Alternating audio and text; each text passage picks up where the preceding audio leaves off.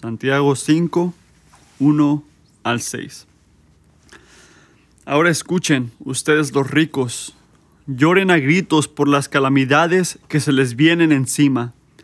Se ha podrido su riqueza, y sus ropas están comidas por la polilla. Se han oxidado su oro y su plata. Ese óxido dará testimonio contra ustedes y consumirá como fuego sus cuerpos. Han amontado riquezas, y eso que estamos en los últimos tiempos. Oigan, cómo clama contra ustedes el salario no pagado a los obreros que les trabajaron sus campos. El clamor de, eh, de esos trabajadores ha llegado a los oídos del Señor Todopoderoso. Ustedes han llevado en este mundo una vida de lujo y de placer desenfrenado. Lo que han hecho es engordar para el día de la matanza. Han condenado y matado al justo sin que Él les ofreciera resistencia. no sé si necesito decirte esto, algunos ya saben esto, pero hay cristianos que ven el ganar de cosas materialistas o riquezas de este mundo como una cosa que no se califica bien, un tipo de categoría bien. Las riquezas son la enseñanza del favor de Dios. Escuchan algunos de ustedes, ¿verdad? Y puedes ver cómo alguien puede llegar ahí, ¿verdad? Piensa en todo, todos los patriotas del Viejo Testamento. Este, Abraham, Isaac, eran riquísimos para el estándar de este mundo. Y continúas y llegas al más, al, más famoso de la historia de Israel y es el rey David. Si pones atención en lo que él daba, él, este, él tenía como 7 billones de dólares. 7 billones de, dólares de su dinero lo usó para hacer un templo. Solo usó ese dinero para hacer un, tiempo, un templo. 7 billones. Así que tenía dinero. Después en segundo de Crónicos 1, versículo 12, Dios dice esto. También te daré riquezas. Dios está diciendo esto. Y bienes y gloria, tales como, lo, como no las tuvieron ninguno de los reyes que fueron antes de ti. Y después Salmo 112 dice que el dinero y riqueza están en las casas del hombre que temen al Señor. Y tienes a Jesús que dice y promete que el vino para que tengamos vida y vida suficiente. Escuchas todas estas cosas y piensas, ¿qué más prueba necesito? Si tienes dinero, el Señor te ama. Y si no, deberías de moverte para averiguar qué está pasando, porque Dios crió a sus hijos para que sean la cara de la economía y no que fallen en eso. Él está esperando para darte esta bendición, llenarte de dinero, poner dinero por todos lados. Puedes entender esta esperanza. Puedes esperar, puedes entender cómo un cristiano pensaría esto o podría ir ahí. Puede que tú pienses esto en algún nivel. Y si no, piensa en esto. ¿Parte de ti no desea esto? Sé honesto, sé honesto, honesto por un segundo. Sé, sé honesto. En tu corazón. ¿Parte de ti no quiere que eso sea verdad? Que si tienes dinero todo está bien, que vas bien. Creo que estamos ingeniados o diseñados para agarrar cosas, posesiones, dinero, casa más grande, un carro mejor o más este, ahorros en el banco como un tipo de bien. La bendición que el Señor debe de darnos si en verdad nos amara. ¿Y qué hacemos? Hay que ser honestos. Amamos agarrar, amamos hablar mal de los, del 1% en el Internet hablamos mal de un por ciento, pero te apuesto que si uno de esos súper ricos del mundo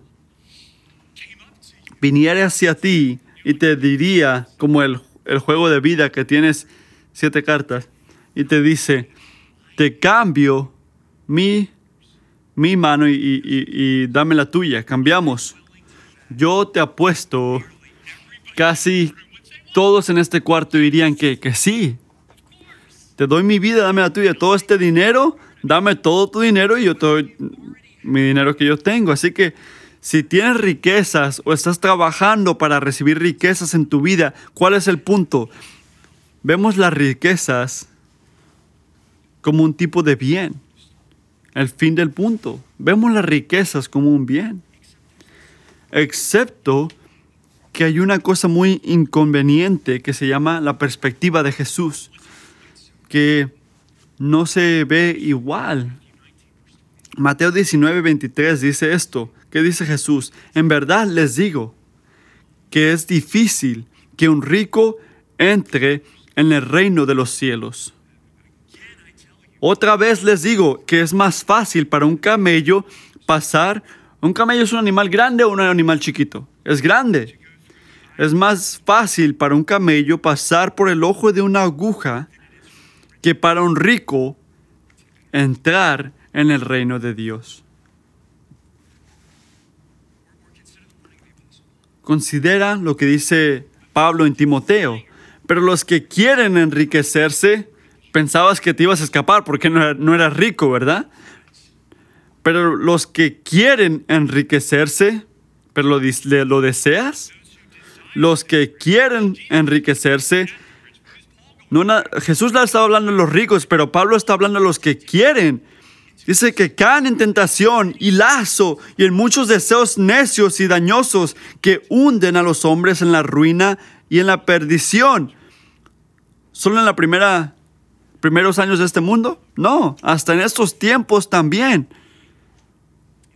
Porque la raíz de todos los males es el amor al dinero, por el cual, codiciándolo, algunos se extraviaron de la fe y se torturaron con muchos dolores.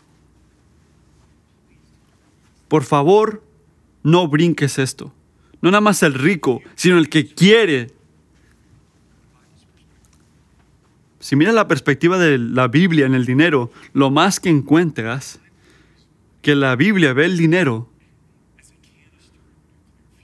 como un tipo de bomba. Tiene poder para cumplir muchas cosas buenas y tiene poder para destruir mucho también. Cuando los humanos, gente como tú y yo, hablamos del dinero y nos enfocamos en esto y la intercesión de tu vida y la riqueza, esta colisión nunca es neutral o produce grandes cosas o destrucción tremenda. Y mientras nos enfocamos en Santiago, versículo 1, no hay mucho, no se habla mucho de esto. Toda esta letra, has notado que se escribió a gente judíos que estaban por el mundo. Así que está, está escribiendo a los creyentes en esta letra. Por eso dice cosas como hermanos, hermanos y hermanas. Pero cuando llegas al capítulo 5, deja su atención para hablarle a la gente de Dios, a gente que no son creyentes, que les llama y que habla muy fuertemente. Mira el versículo 1, les llama los ricos. Ustedes los ricos. Así que él regresa a hermanos y hermanas en capítulo 5, versículo 7. Pero en capítulo 5, de 1 al 6, no está hablándole a sus hermanos y hermanas. Está hablándole a los ricos, condenando a los ricos. Con lo que dijo un viejo profeta en el, en el Viejo Testamento.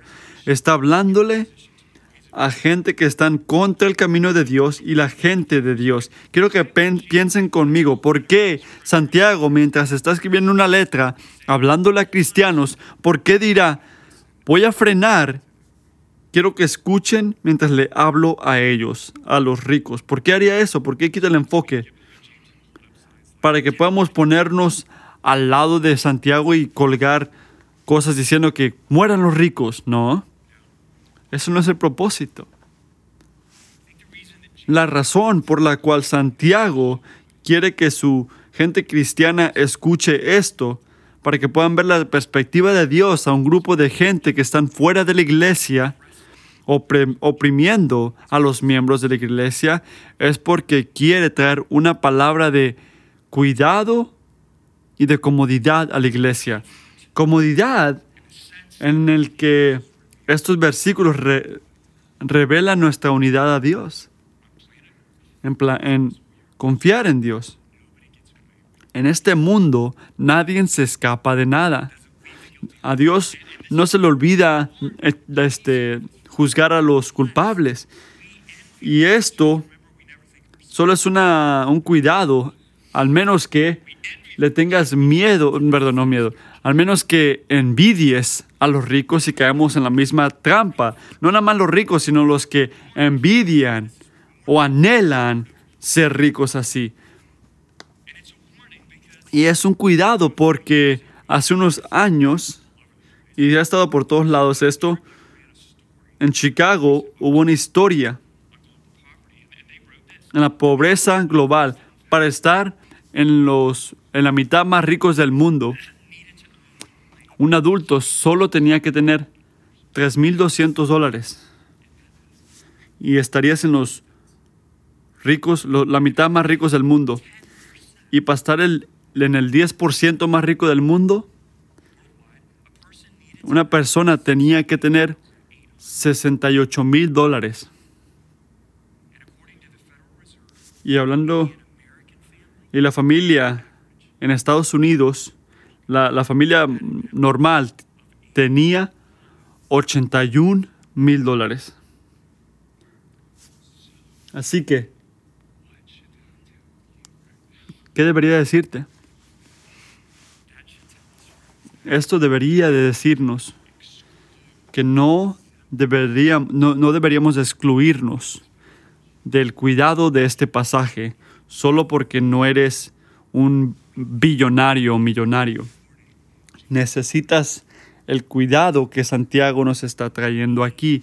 Necesitamos ser enseñados y confrontados por el punto este, que, que la, la prosperidad actual allana fácilmente el camino para la futura miseria. La prosperidad actual allana fácilmente el camino para la futura miseria.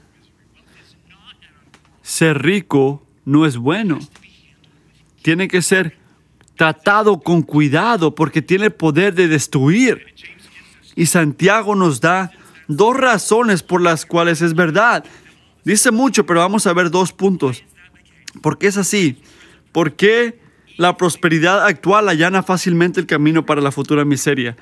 En primer lugar, todos los que viven para los tesoros terrenales igualmente parecerán.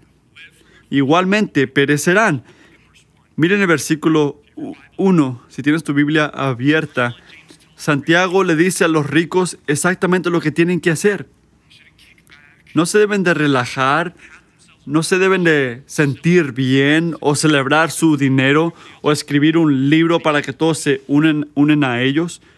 No, él dice, lloren a gritos Ahora escuchen ustedes los ricos, lloren a gritos por las calamidades que se les vienen encima. ¿Se te hace raro? Lo más que pensé esta semana, dije, esto es tan raro en un nivel. Porque pensamos en la riqueza como la llave para no sentir las miserias de este mundo, ¿verdad? Así lo vemos, lo más rico que soy, lo más que me puedo relajar y calmar en esta vida, lo menos que me meto en problemas. Pero ¿qué dice Santiago? Que el dinero, el dinero es obtener miseria. ¿Qué tipo de miserias están llegándole a los ricos? Santiago habla de dos categorías. En primer lugar, su riqueza desvanece. Si miras el versículo 2, se ha podrido su riqueza. Dice que su riqueza se pudre. No dice, algún día es posible que tu dinero se pudra. No, dice, se ha podrido tu riqueza. En presente. Y en una manera agricultura, eso no es difícil de imaginarte. Puedes imaginarte una granja llenas, llenas de, de grama o llenas de cualquier fruta. Imagínate que tengan grano, por ejemplo, desde el, desde el momento que lo agarras, se pudre. Y mientras miras esa imagen, has de decir, qué raro. Esas gentes que viven en Powhatan, este, esa gente tiene ese problema. mi, mi riqueza está en las casas y carros. Casas y carros. Dinero fuerte que se puede vender y yo hago mi dinero. Bueno, tristemente, hace unos meses, estaba, estaba saliendo de mi carro y cerré la puerta y noté, noté que la pintura en la parte de abajo del carro tenía como burbujas. Yo dije, qué raro. Así que abrí todas mis puertas. ¿Y saben qué encontré? Muchas burbujas. Y lo más que miraba, noté que las puertas estaban siendo este se estaban dañando de adentro para afuera. Y la semana pasada me encontré encontré este animales en las ventanas de la casa. Hay una planta abajo también de la casa y se ve mal. Hay como una plantita creciendo ahí. Yo dije, no puse tierra ahí. ¿Cómo está creciendo una planta en esa ventana? Está pintada, tiene aluminio. Es un aluminio que dura y que trabaja bien. ¿Cómo está creciendo una planta de ahí? Pero yo descubrí que puedes poner todo tu dedo a través de esa ventana. Porque estaba podrido también, de adentro para afuera. Y estas son las dos, dos, tres semanas de mi vida. Puedes poner tu, propia ilustración, pero ¿cuál es el punto? El punto es que ah, nuestras posesiones más preciosas de este mundo no duran. No duran. Eventualmente, son lo que pasa es la entropía, es una palabra de ciencia que dijo. Así que reemplazamos, arreglamos, pero ¿qué hacemos? Estamos prolongando lo que va a ocurrir porque todas las posesiones se van a pudrir. Y en el día de Santiago, mira el versículo 2, la ropa era una cosa que marcaba mucho la riqueza, pero eso tenía el mismo problema. Dijo, sus ropas están comidas de la polilla, se han oxidado, todo lo que tienes está pasando, está destruyéndose. Todo va a terminar en el basurero, no importa lo tanto que pagaste por ese carro o tú escuchando en casa, ese carro que está en tu garaje, todas las llantas, todas las, todos los motores, todas las partes de ese carro que están hechos de cualquier material, se va a pudrir. No tienes que hacer nada, solo déjalo ahí, se va a pudrir.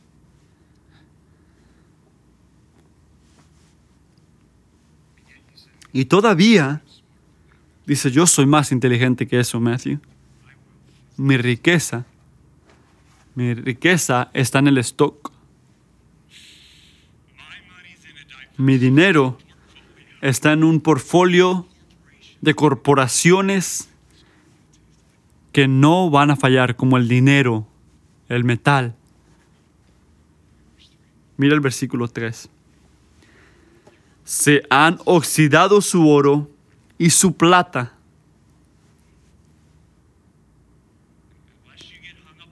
al menos que te atores en que técnicamente,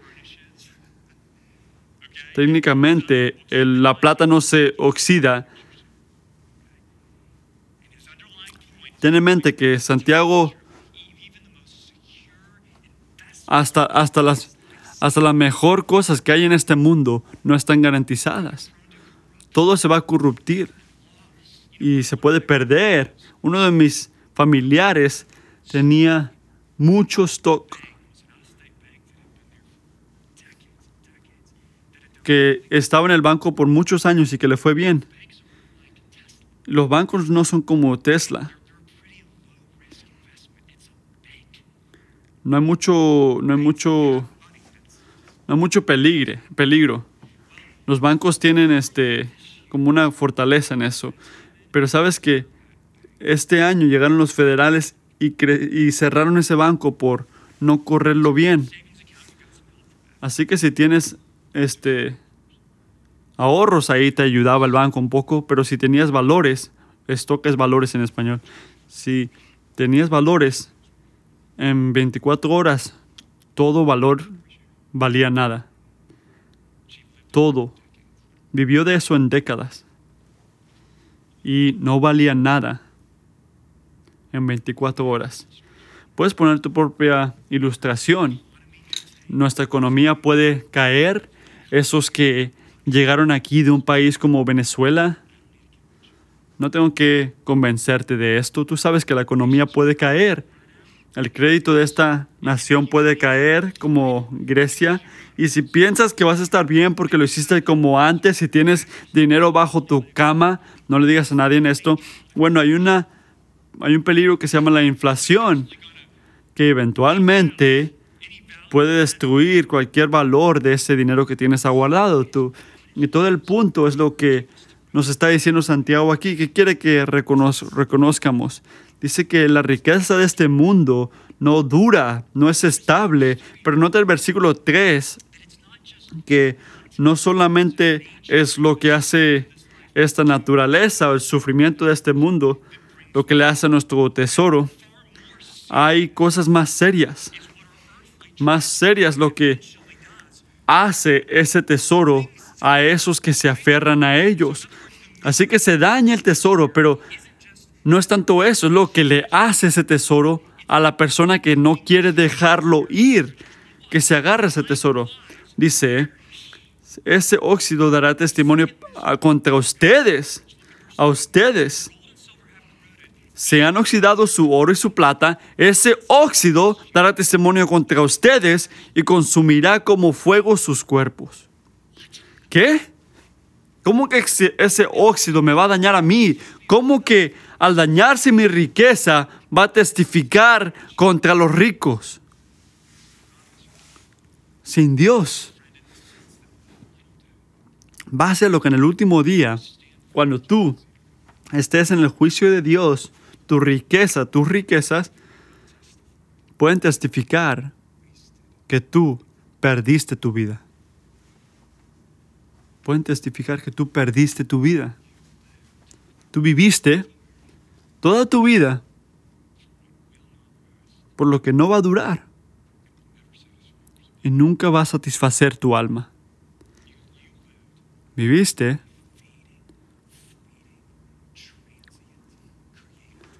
por una cosa creada que se va a desaparecer. Hiciste tu amor más profundo a esa cosa. El objeto más grande. Lo hiciste tu Dios. Un ídolo hecho por el hombre que no puede ver ni escuchar, pero más importantemente salvar. Hiciste eso del dinero, de tu riqueza. Y Santiago está hablando de esto. Por lo que viviste. Va a ser exponido por Dios sin valor, enfrente de su gloria y su misericordia. Y esto, ahí es donde viene tu condenación eterna.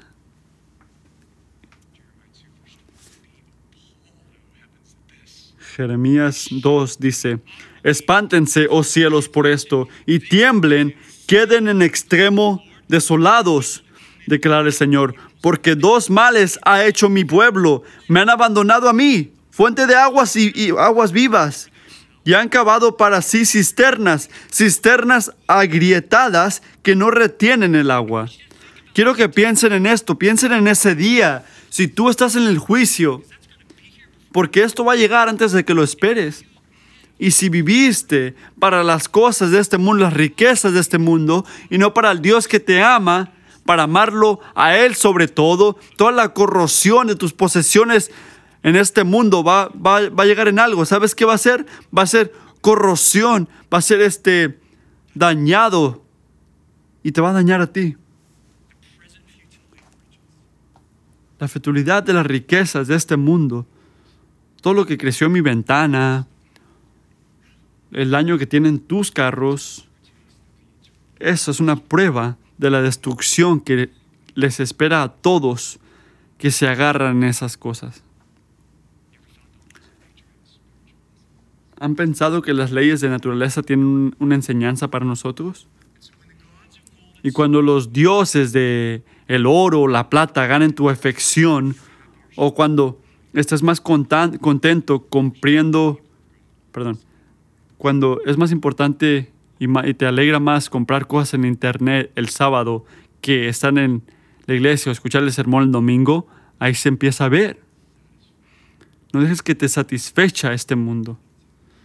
El problema es que a lo que te estás agarrando va a destruir tu vida. No tienes que ser un billonario para que te ocurra esto, ni millonario. Puedes tener 20 dólares en tu bolsa, pero si tú amas ese dinero más de lo que amas a Dios, eventualmente te va a destruir. Y por eso dice Santiago que los ricos deben de llorar, porque el final de su línea no es gozo eterno, es miseria eterna, porque su dinero dañó sus corazones. En Mateo 6:24 dice, nadie puede servir a dos señores, porque aborrecerá a uno y amará al otro, o apreciará a uno y despreciará al otro. Ustedes no pueden servir a Dios y a las riquezas. El punto. Todos los que persiguen ganancias egoístas responderán a Dios. Todos los que, los que persiguen ganancias egoístas responderán a Dios. Así que punto número uno, todos los que viven para los tesoros terrenales igualmente perecerán. El punto número dos, todos los que persiguen ganancias egoístas responderán a Dios. Responderán a Dios. Miren la segunda parte del versículo 3. Si empiezas ahí y llegas al final del versículo 6, hay un catálogo de exactamente lo que han hecho estos ricos para merecer el juicio. Y la primera categoría se mira al, al final del versículo 3. Han amontado riquezas No está, no está hablando de los últimos días de su vida, habla de los últimos días en los cuales todos, tú y yo, vivimos ahorita. ¿En qué manera estamos viviendo en los últimos días? Bueno, son los últimos días porque el siguiente evento en la obra de Dios es el último evento, el regreso de Cristo porque está regresando para juzgar a los, a los, vivos y los muertos. Y en estos últimos días que estamos viviendo ahorita, los ricos tienen tesoros en este mundo, agarrando más y más riquezas para sí mismos. Al decir esto, ¿estoy hablando mal de los que tienen un ahorro en casa? No, no estoy hablando mal de ustedes. En Proverbios dice que el hombre bueno deja herencia a los hijos de sus hijos. Así que diligentemente ahorrando no es el problema. El problema con poner tesoros en estos últimos días, escuchen esto, es lo que, hacían los, lo que hacen los ricos con sus riquezas y cómo estaban ganando su riqueza en el primer lugar. Hay dos problemas, lo que hacían con eso y cómo lo agarraban, porque estaban agarrándolo. Lucas dice esto. Entonces les contó una paróbala. La tierra de los, de los desiertos hombres ricos había producido mucho. Y él pensaba dentro de sí, ¿qué haré? ya que no tengo dónde alma- almacenar mis, mis cosechas. Entonces dijo, esto haré, derribaré mis granados y edificaré otros más grandes, y ahí almacenaré, almacenaré todo mi grano y mis bienes. Y diré, y diré a mi alma, alma, tienes muchos bienes deposita- depositados para muchos años, descansa, come, bebe, diviértete. Pero Dios le dijo, necio, esta misma noche te reclaman el alma, y ahora, ¿para quién será lo que has provisto? Así es el que acumula tesoros para sí, y no es rico para Dios. No es algo que tú escoges. No eliges como un individuo. Quiero que mi dinero me dure. No tienes esa opción. Si tienes un cristiano, no es como si yo le di su parte a Dios, así que yo puedo hacer lo que yo quiera con esto que me sobra. Dios, ya te di tu parte, ya déjame en paz. El propósito del dinero, todo nuestro dinero, es que amar a Dios y amar a nuestros vecinos. Amar a Dios y los vecinos, muy simple. ¿Esperabas algo complicado? No. Así que trabajamos, ahorramos, invertimos para que tengamos algo que dar para el reino de Dios, para avanzar las prioridades de Dios y su propósito. Así que el rico de Santiago 5 y después el de Lucas 12 es el mismo. No usaron su dinero para el reino de Dios, lo usaron para asegurar su propio reino. Estaban agarrando la riqueza al lugar de amar a Dios y su vecino con ese dinero. Así que noten Santiago 5, no es lo que estaban haciendo con su dinero, era cómo lo recibieron en primer lugar. Mira el versículo 4 que dice, oigan cómo clama contra ustedes el salario no pagado a los obreros que les trabajaron su campo. Así que los ricos aguardan sus riquezas en parte al no pagarle a sus empleados los que merecían. Era una cosa injusta. Y pienso que es que es difícil ver porque en esos tiempos no podías este, decir que no estás trabajando y que te dieran dinero. No, en esos tiempos se trabajaba día tras día, día a día. Y la manera que funcionaba es que le trabajabas a un rico por un día, normalmente unas 12 horas, y al final de ese día, él te daba tu dinero por ese día. Y vas a casa, a casa y lo ahorrabas. No, usabas ese dinero y todo ese dinero para comprar comida para ti y para tu familia. Y lo repetías el siguiente día y el siguiente día hasta que mueras. Así que si no te pagaban, adivina qué, no comías.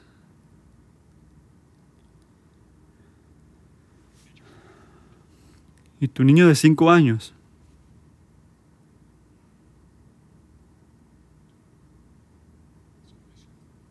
no comía. Era una cosa muy injusta. Y por eso dice Santiago, mira el versículo 6. Han condenado y matado al justo sin que él les ofreciera resistencia.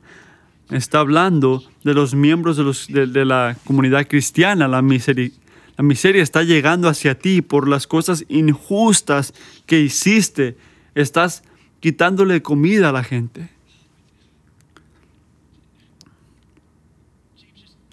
Santiago, siéntate. Está calentándose la cosa. Todos lo hacen. Es perro contra perro. Así es el negocio. ¿Cómo voy a avanzar? No le quito dinero a este como los demás.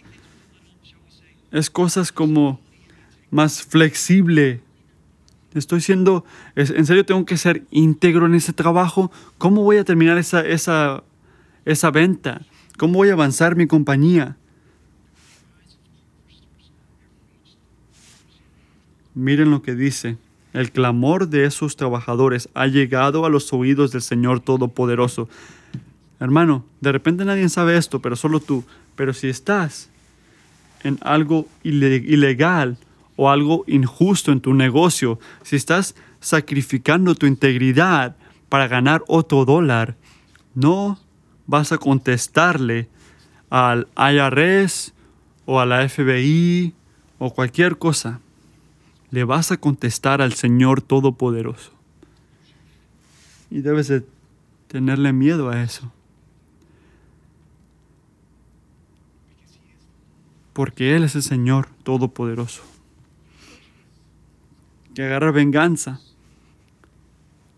a cada cosa mala que se haga. Dios no nada más le importa lo que haces con tu dinero, le importa en cómo lo recibes también.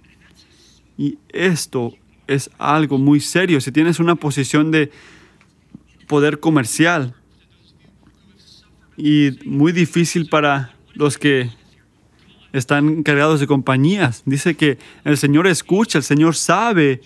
De repente la gente de tu trabajo no lo nota o, cierra los ojos, pero Jesucristo no. Y tu jefe y tu compañía y tu supervisor, todos esos que te han oprimido, van a tener que responderle a Dios por la manera que te han tratado. Así que la primera categoría de acción que los ricos cometen aquí, lo que están haciendo es este enseñando el camino para la misericordia, están agarrando riquezas en este mundo, están este robando para su bien. Pero la segunda categoría llega en el versículo 5 y es la última. Miren lo que dice en el versículo 5. Ustedes han llevado en este mundo una vida de lujo y de placer desenfrenado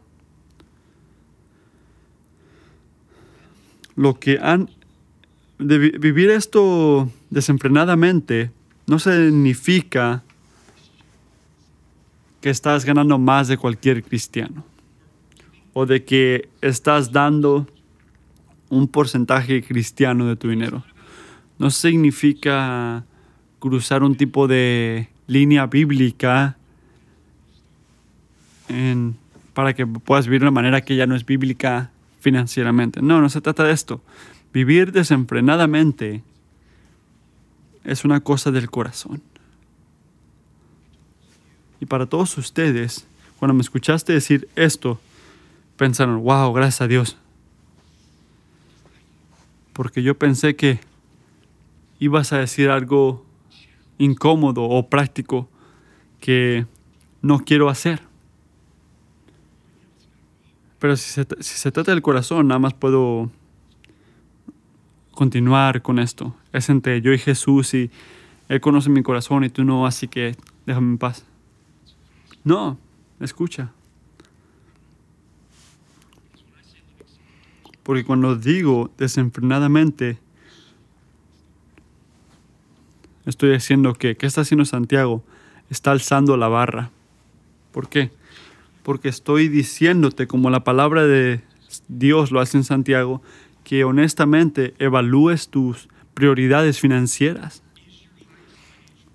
Tu prioridad más importante, complacerte a ti mismo o complacer a Dios. Respuesta simple, gastar en ti mismo o bendecir a la gente a tu alrededor. Escuchen, la lógica del Evangelio es que, que hemos sido bendecidos para bendecir, bendecer, para ayudar espiritualmente y materialmente. Si eres cristiano, Dios te ha dado su posición más preciosa. ¿Qué es eso? El regalo de su Hijo, su único Hijo, que dio su vida por ti para que puedas ser perdonado y reconciliado. Dios te ama. Y lo demuestra, no con un tipo de cosa buena, pero con generosidad radical y nos llama a hacer lo mismo, a dejar nuestras vidas, nuestros hogares, nuestros carros, nuestros ahorros, nuestros, nuestras ganancias que hemos sangrado por ellas para amar a otros de la manera que Él nos ha amado a nosotros. Este es el propósito del dinero, así que sé honestos, por favor, ser honesto. Si alguien que no te conoce muy bien miraría tu chequera este, esta semana, dirían que tu riqueza está este, dedicada a Dios o a ti. Es una cosa muy dura, pero se traduce a algo muy práctico. decisiones financieras importan mucho dónde está tu corazón, especialmente de cómo cuidamos de nuestra familia y nosotros. Así que corriendo con esto, continuando en esto, ¿cómo sabemos que cómo sabemos que estamos pecando contra Dios, violando lo, lo bíblico al vivir lujosamente? ¿Cómo sabemos eso? Bueno, viviendo lujosamente no significa hacer más de los que ganan la gente a tu alrededor. Vivir lujosamente es hacer un tipo de estándar de vivir que se enfoca más en tu comodidad material que tu gozo eterno. Voy a repetirlo. Vivir lujosamente significa agarrar un tipo de manera de vivir que se enfoca más en tu comodidad material. Es que significa tener tu mejor vida ahorita. ¿Sabes cómo quieres saber si estás viviendo lujosamente? Si nunca paras a preguntar preguntas como, Señor, ¿tengo que comprar esta casa? ¿Tengo que comprar este carro? ¿O es otra cosa por tu reino que tú quieres que yo haga con este dinero? Gente que vive lujosamente nunca hacen preguntas como estas. Y Pablo nos recuerda, no escuches lo que no estoy diciendo. En Timoteo, Dios, eh, Él nos recuerda que Dios nos provee todo lo que necesitamos para disfrutarlo. Así que lo recibimos con corazones humildes y no un tipo de, de sentir como culpa. Pero al ver cómo todos somos ricos en este tiempo, necesitamos y no deberemos de ser creídos. Ser creído con la riqueza. Como un tipo de estatua o en silencio perdón, o agarrarnos a echarle a todos en la cara lo que tenemos, pero usar la riqueza para ser buenos, generosos, listos para compartir y así hacer tesoros para nosotros mismos como una buena fundación para el futuro, para poder tomar eso que es, es vida. Así que amigo, escuchen esto. Si el Señor te ha dado riquezas, el gozo más grande que puedes obtener, que puedes ver, no viene de gastarlo en tesoros en este mundo. Nunca. Tu gozo más grande va a venir al usar todo tu dinero para el propósito de Jesucristo. Todo, no nada más el 10%, todo. Para ayudar a su iglesia, bendecir a su gente, amar a esos que no lo conocen y dar dinero al ministerio de Dios. Y ahí está tu gozo más grande. Así que si tu riqueza está, está apuntando, ¿a dónde está yendo? ¿Está yendo hacia ti, hacia lujos, hacia ti mismo? La palabra dice que te va a destruir.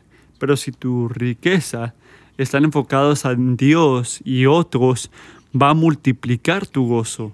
Así que un gozo que no se puede cambiar, que viene cuando escoges o eliges a Jesucristo y no al dinero y usarlo a todo para servir y amarlo a Él. El rico en el tiempo de Santiago no hacían esto, estaban engordeciendo sus, sus cuerpos para el día de la matanza estaban llenando sus corazones de los tesoros de este mundo que los estaban llevando al matero. Eran como un puerco, un, puerco gordo que entra a un lugar siguiendo la comida para que lo maten, yendo hacia el día de su matanza. Así que te llamo a a que no te dañe la lógica, que la prosperidad presente no lleva a la misericordia, te lleva a la miseria y ocurre muy fácilmente. Y yo no soy inmune, tú no eres inmune, o porque pusiste dinero en la ofrenda. No, tenemos que pedirle al Señor que mire nuestros corazones, ver el cuidado que nos dice. La prosperidad actual allana fácilmente el camino para la futura miseria.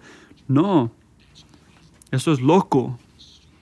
Al aguardar, al aguardar riquezas, es la manera más fácil de obtener miseria. Y la buena noticia del Evangelio es que, que Jesús murió para librarnos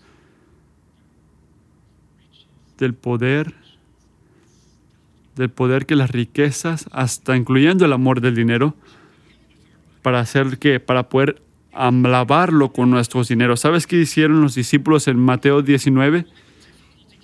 Dice sí con si es difícil para que un rico entre, entonces ¿quién, quién puede ser salvado?